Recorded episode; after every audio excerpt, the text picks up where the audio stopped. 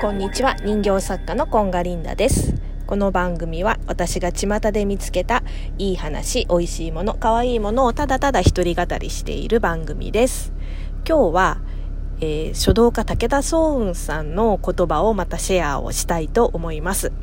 えっ、ー、と、先日クラブハウスで、穴口恵子さんと武田壮雲さんが、えっ、ー、と、対談をされていて、えっ、ー、と、なんかね、YouTube を二人で始めたそうで、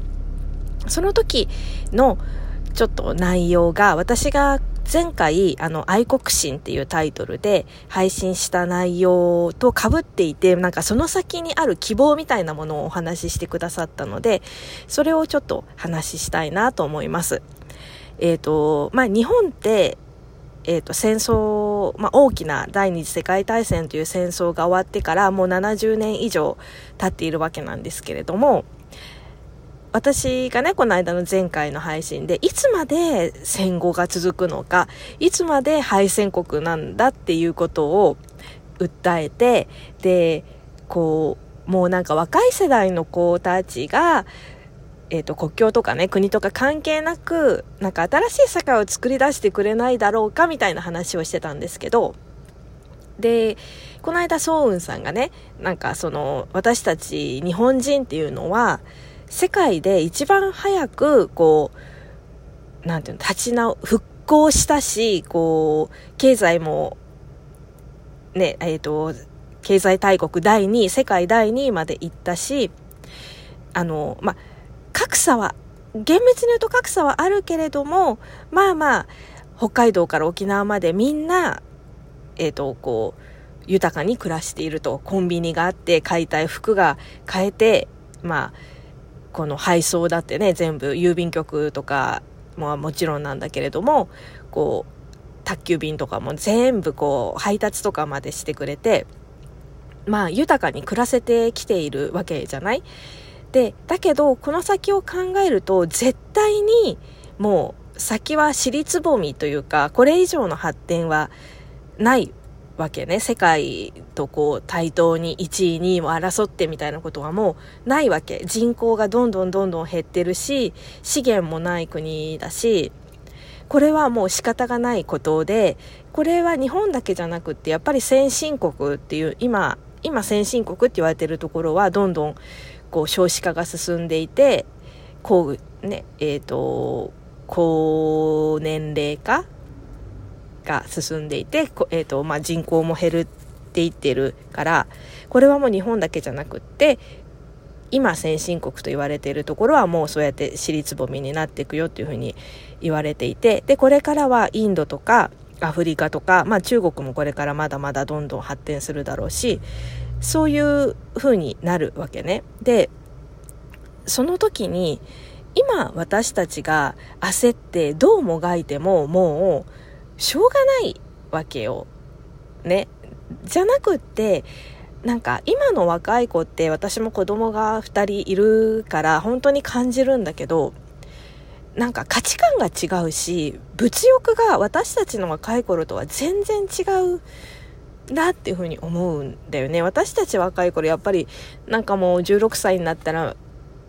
ゲンチャリのね、免許取ってバイク買って、18になったら車の免許を取って、まあ働き出したらバイトで貯めたお金とかで、まあ働き出したりとか、まあその頃まあバブルだったりもしたから親のお金だったかもしれないけど、車を持つみたいな、なんかそういう夢とか、があったと思うんだけど、今の子たちの夢って多分全然違って、で、好きなものも全然違うし、なんか、それこそ好きなものを好きだって言える時代なんじゃないかなって思い始めていて、私たちの頃オタクってすごいなんか、え？っていうマイナスのイメージで、えー？みたいな感じだったじゃない？アニメが好きとかってな、言うと。だけどさ、今ってもうさ、AI のそのボーカロイドとか VTuber とか出てきてて、ほんとさ、一見私たち、私が見ると、えーってこんなことが、こんな子が好きなのみたいな思っちゃうんだけど、でもそれって今の子たちは普通なんだよね。別にオタクだ、オタクっていうかなんていうのかな。暗い子だからそっちに二次二次元の世界にのめり込むとかじゃなくってでそれを普通に言える時代？昔はさなんかアニメ漫画好きは結構いたと思うんだけどアニメが好きでアニメにこうのめり込んでみたいなグッズ集めてみたいな感じだとこうあんまりそれを表に出せなかったような気がするんだけど今の子たちはなんか好きなものを好きだって言えるような感じちょっと話がそれてきちゃったけどそうそうとにかく価値観が違うんだよね。だから夢見てるものが違うから私たちがもうとやかく言うんじゃなくって